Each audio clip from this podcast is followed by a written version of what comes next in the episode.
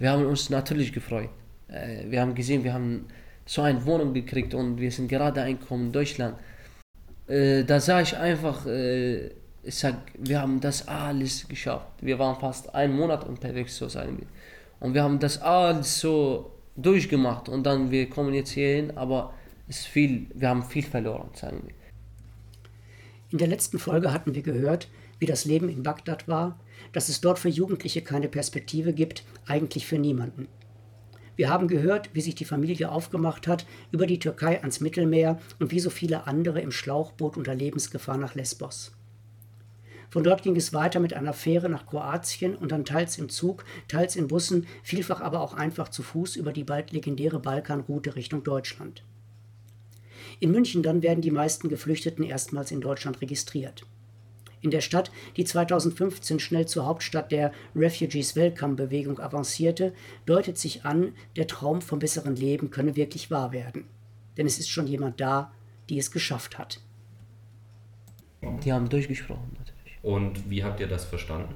Also, wie gesagt, ich habe meine Tante, die ist seit 35 da und äh, die hat uns das übersetzt und ja, weil meine Tante, also, äh, wo ich hier ein bisschen aufgewachsen bin und richtig gut Deutsch äh, kann, äh, habe ich gesehen, dass sie, also die arbeitet schon im Post, bei Post und ich habe gesehen, die kann sich echt gut da aus. Also die ist, äh, sage ich zum Beispiel, die hat auch äh, deutscher Pass äh, und die liebt, also die ist ja alles Deutsche eingemeldet. So, weil wenn man hier lange bleibt und äh, deutscher Pass bekommt, dann zählt man alles ein Deutsch. Die Familie wird zusammen mit anderen Geflüchteten in einer alten amerikanischen Kaserne untergebracht. Sie haben es zwar fürs Erste geschafft, aber auch, wie es im Eingangsstatement heißt, viel verloren. Denn einer fehlt, Ibos Vater. Was mit ihm passiert ist, erfahren wir in einem lapidaren Satz. Aber der ist auf dem Weg in Griechenland äh, gestorben. Aber nicht ins Meer oder so, der war ein bisschen krank. Aber da, also da gibt es etwas, also wie ich das mitbekommen habe, wo ich war, ich hatte, äh, bevor ja. ich das äh, erfährte, da hatte ich äh, Stress mit meiner Mutter, da haben wir, wir sind neu da in einem Asylenheim. Ja. Genau, und dann äh, ich wollte etwas zu essen, da hatten wir kein Essen in diesem Zimmer. Ja. Dann meine Mutter hat mir zwei Euro gegeben, dann bin ich zum einen Lidl gegangen, der ist so ein Kilometer weit ist. Ich bin zu Fuß gelaufen und danach, wo ich mir ein Chips und Keks gekauft habe, mhm. dann bin ich zurückgelaufen mhm. und dann äh, ich sehe zwei kleine Kinder fast, äh, die sind also die wohnen neben uns in den Asylenheim, dann mhm. die kamen zu mir, aber die sahen was, also wo mhm.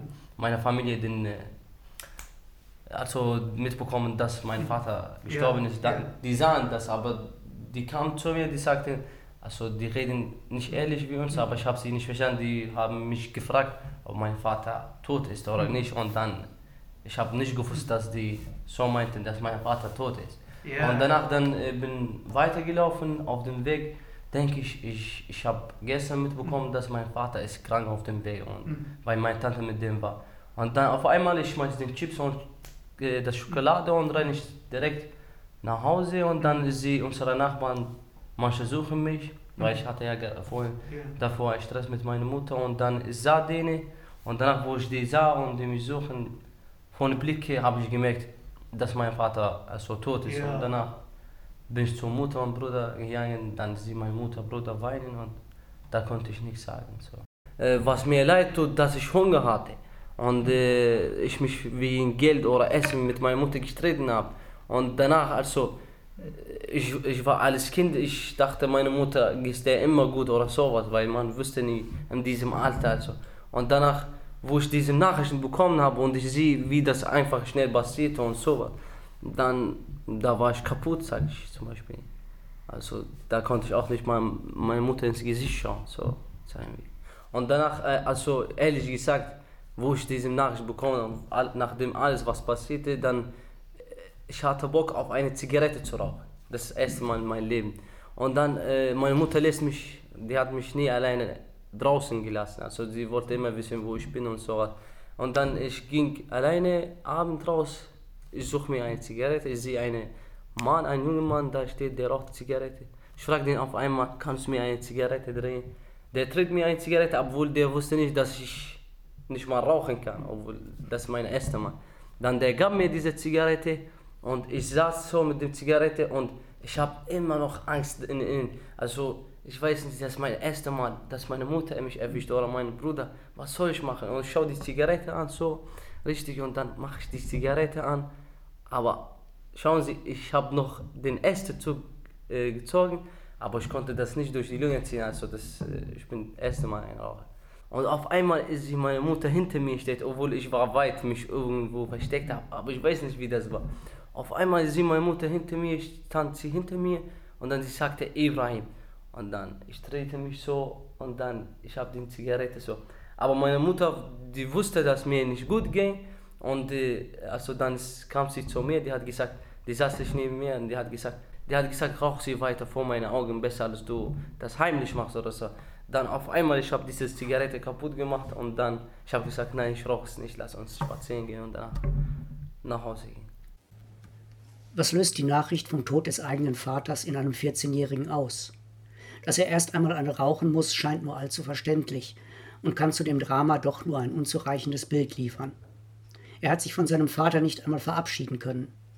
Wir werden in dieser und der nächsten Folge immer wieder darauf stoßen, dass diese Traumatisierung nicht richtig verarbeitet werden kann unter anderem weil die richtigen Ansprechpartner fehlen. Von München aus werden die Geflüchteten über das ganze Land verteilt. Für Ibus Familie, ihn, seine Mutter, seinen Bruder sowie seine ältere Schwester mit ihrem Mann und ihren zwei Kindern geht es nach Norden, nach Hessen. Und dann kamen wir dort und dann, das, wir sind richtig viel gefahren, Nacht auch sogar. Dann sind wir dort Nacht angekommen und dann, die haben uns in Häuser reingebracht. Und wo wir in diese Häuser eingekommen sind, die haben gesagt, äh, also die haben eine Wohnung zu meiner Schwester gegeben und ich und mein Bruder und meine Mutter eine Wohnung.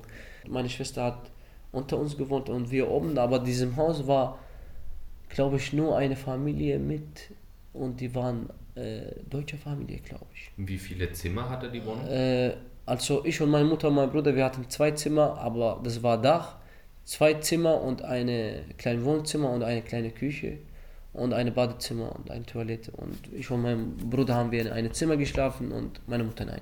Aber da haben wir zwei Jahre gelebt und genau, wo wir da angekommen sind und die haben uns Schlüssel gegeben und wir haben das gesehen, wir haben uns natürlich gefreut. Äh, wir haben gesehen, wir haben so eine Wohnung gekriegt und wir sind gerade angekommen in Deutschland. Äh, da sah ich einfach, äh, ich sag, wir haben das alles geschafft. Wir waren fast einen Monat unterwegs, so sagen wir. Und wir haben das alles so durchgemacht und dann wir kommen jetzt hier hin, aber es viel, wir haben viel verloren, sagen wir. Viel Geld, äh, wir haben einen wichtigen Mensch verloren. Und dieser wichtige Mensch ist durch andere nicht so einfach zu ersetzen. Ehrlich gesagt, mein Onkel, äh, ich werde den, also stell dir vor, alles wäre auch der mein Vater, aber manchmal der gibt mir nicht das ganze Liebe, wie der seine Sohn gibt oder seine Tochter. Und äh, also jedes Mensch ändert sich irgendwann. Nur die Mutter oder der Vater wird nur für Tochter und Sohn da bleiben. Also wie ich gerade sehe. Und es ist immer noch nur meine Mutter ist für mich da, weil sie ist der einzige Mensch, die mich liebt, wie ich sehe. Auch meine Schwester. Die liebt mich, ich liebe die sehr, aber die hat drei Kinder, einen Mann, die, die, die fragt nicht jeden Tag, wie geht's. Ja. Oder jedes Woche auch. Manchmal, wenn ich nicht schreibe, die denkt, ich habe Spaß draußen oder so, aber und ich bin ein Mensch, wie, äh, wie sage ich, ich erzähle nicht äh, alles.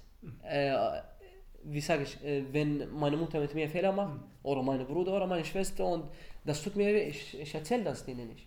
Ich sage, die sind alte Menschen, die sind genug im Gehirn, die können das fühlen, wie ich alles fühle. Jeder Jugendliche lebt in dieser Ambivalenz, sich einerseits von der Familie lösen zu wollen, andererseits aber ganz besonders jemanden zu brauchen, dem man sich anvertrauen kann. Zum Beispiel, wenn ich sehe, meine Mutter guckt einfach so. Dann ich denke mir selber, dass ich, warum guckt meine Mutter so? Die ist entweder traurig oder äh, ist etwas passiert, die muss mir das sagen. Aber ich gehe selber fragen, weil ich meine Gefühle habe. Aber meine Mutter, manchmal in einer Stelle denke ich, sie fühlt, was an mir drin ist. Und die, sie kann nicht darüber reden, die kann mich mit mir nicht darüber reden. Was dem Jungen Halt gibt, ist die Integration in eine ganz normale deutsche Schule wo äh, ich da gelebt habe, also dann habe ich eine, meine Schule bekommen, eine Schule bekommen und ich war in eine GSB-Schule, das war eine Gymnasiumschule und Real und Haupt. Aber ich kenne mich ja da natürlich da nicht aus, aber die haben mich zur Schule geschickt. Aber wo ich äh, langsam Schule gekriegt habe und äh, ich habe gesehen, mit Schule werde ich lernen und das war eine Schule, äh, wunderschöne Schulen, äh, Schule, also meine Schule, wo ich erste Schule da dort war. Und dann habe ich gesehen, ich, ich kam erstens in eine deutsche Klasse, ehrlich gesagt. Und da saß ich mich dort und die haben mir, die haben mich, mich sehr geholfen. Also die Leute, die in meiner Alter waren, meine Klasse so. Und ich bin einfach mit denen, mit die Klasse, wo ich da rein, erster Tag kam und ich habe mich so richtig geschämt äh, und ich fühlte mich da als ein Mensch, der, der, der kam einfach hier, aber der kennt niemanden, der kennt die Sprache, Sprache nicht, äh, ich weiß nicht, wie ich mich unterhalte, wie ich, ich behandelt würde, aber ich, hab, ich würde richtig gut behandelt und ich würde dort richtig gut hochgezogen, sagen. Sehr wichtig für die Integration ist es auch, einen deutschen Freund zu finden. Und äh, dann hatte ich äh, meine besten Freunde, ich bin immer mit denen unterwegs gegangen, da waren deutsche Jungs und ich bin einfach mit denen aufgewachsen, sage ich, weil da war ich so 13, da bin ich dann gerade 14 geworden und von 14 bis 16 war ich dort.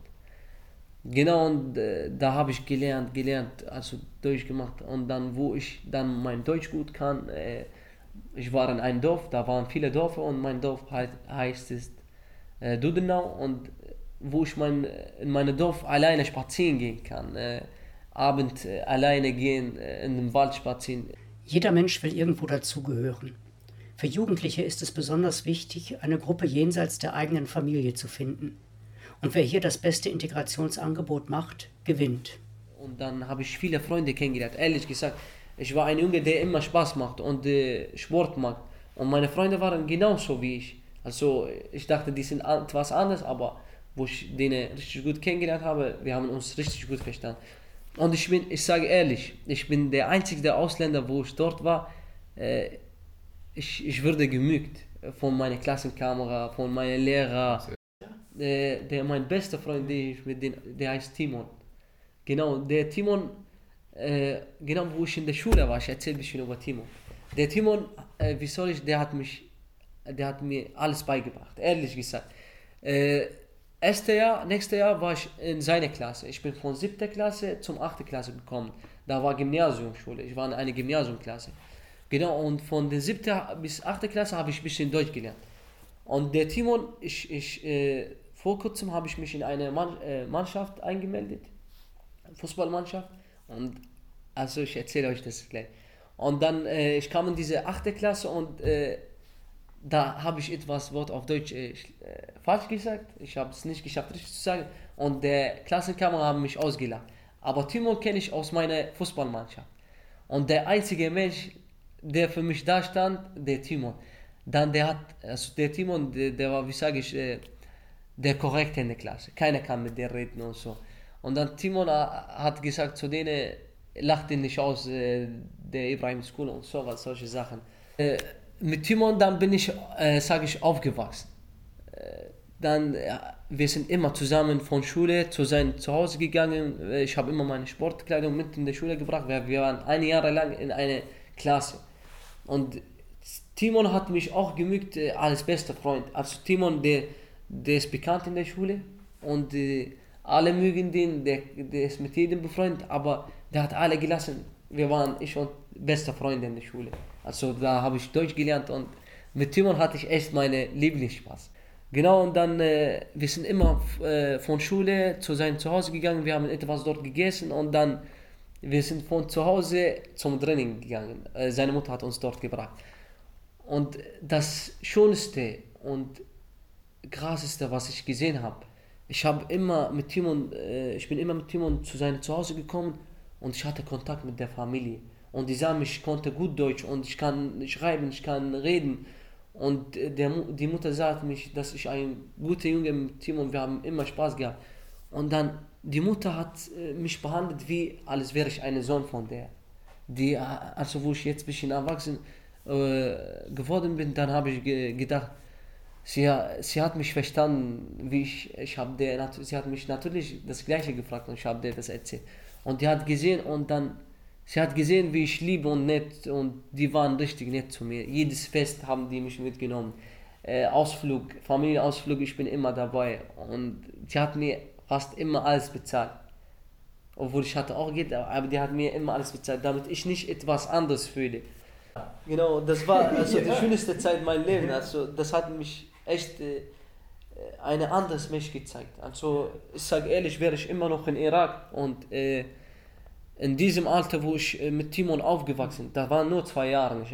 Wenn ich äh, dort in Irak, in dieser Zeit dort in Irak war, ich werde ganz anders Mensch. Ich werde vielleicht ohne Schuhe auf die Straße Fußball spielen. Ehrlich gesagt, ich werde immer noch von Lehrern geschlagen werden. Ich werde, ich werde dort viel Stress haben. Keine Sicherheit. Vielleicht würde ich auch würde ich sterben. Ich wusste das, ich weiß das nicht.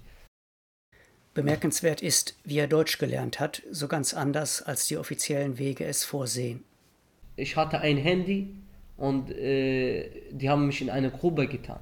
Und da bin ich einfach alleine. Also ich laufe zur Schule alleine, ich gehe zur Schule mit dem Bus alleine, ich komme alleine. Ich konnte gar nichts, gar kein Wort.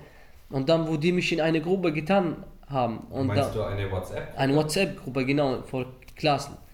Äh, und dann, da musste ich, die haben, ich sehe, die schreiben meinen Namen manchmal, die fragen, aber ich kann nicht antworten. Und dann auf, mit der Zeit, äh, ich habe ein Handy, ich habe mir eine Zettel geholt, immer eine Zettel, jedem Buch habe ich geholt und da drauf geschrieben. Und ich wusste nicht, dass von Übersetzer, und ich habe den Handy extra von meiner Mutter genommen, damit ich übersetzen kann, mit diesem Übersetzer, aber ich wusste nicht, dass mit Übersetzer kann man äh, kopieren und dann wieder das schrei, schrei, anfügen und schreiben. Und ehrlich gesagt, ich kann jetzt bis jetzt gut schreiben gut, und gut lesen und auch reden. Jetzt ein bisschen schlimm geworden, weil äh, genau und dann ich habe einfach mit dem mein Handy geschrieben und von meiner Mutter äh, genau ich habe mit meine, mein Handy benutzt. Dann wo die die Nachricht geschickt haben, ich habe diese Nachricht auf ein, ein Blatt geschrieben und ich habe von diesem Blatt in den Handy von meiner Mutter geschrieben auf, äh, auf den Übersetzer. Und wo ich geschrieben habe, auf dem Übersetzer, dann habe ich gesehen, das ist etwas richtig. Die haben mich, die haben mich immer beantwortet. Und dann ich habe wieder von dem Handy von meiner Mutter auf dem Blatt geschrieben und von dem Blatt in mein Handy geschrieben, in die Grube geschrieben. Und dann, ich schwöre auf alles, mit diesem, mit, mit diesem äh, Handy und Papier, also meine Familie haben sich auch äh, gefreut, wie habe ich so schnell Deutsch gelernt. Und die haben gesagt, meine Mutter hat gesagt, deswegen, weil du hast mein Handy und den äh, Brief, äh, also den Zettel benutzt und Stift und obwohl ich wusste nicht. Und dann auf einmal ich mich, ich kann schreiben, ich kann reden, ich kann lesen. Das stabile Umfeld, das für einen jungen Menschen in der Adoleszenz so wichtig ist, währt nur zwei Jahre. Ein Umzug nach Stuttgart beendet die beschauliche Zeit in der hessischen Kleinstadt. Also und dann, ich bin leider von dort umgezogen. Das hat denen auch wehgetan, weil ich umgezogen bin. Ich wollte das selber auch nicht. Immer noch, ich hoffe, dass ich dort zurück wohne. Die dunklen Wolken, über die wir in der nächsten Folge mehr erfahren werden, zeichnen sich hier schon am Horizont ab. Manchmal, wenn ich hier Alkohol trinke oder äh, mich auf falschem Weg sehe, dann ich denke, irgendwann, wenn ich alt werde und ich mache immer meine Körper müde und meine Gedanken machen mich kaputt, sage ich irgendwann, vielleicht werde ich auch ähm, wie mein Vater fr früh sterben und meine Frau bleibt alleine, meine Kinder fühlen genau, was ich gerade fühle und äh, das will ich nicht.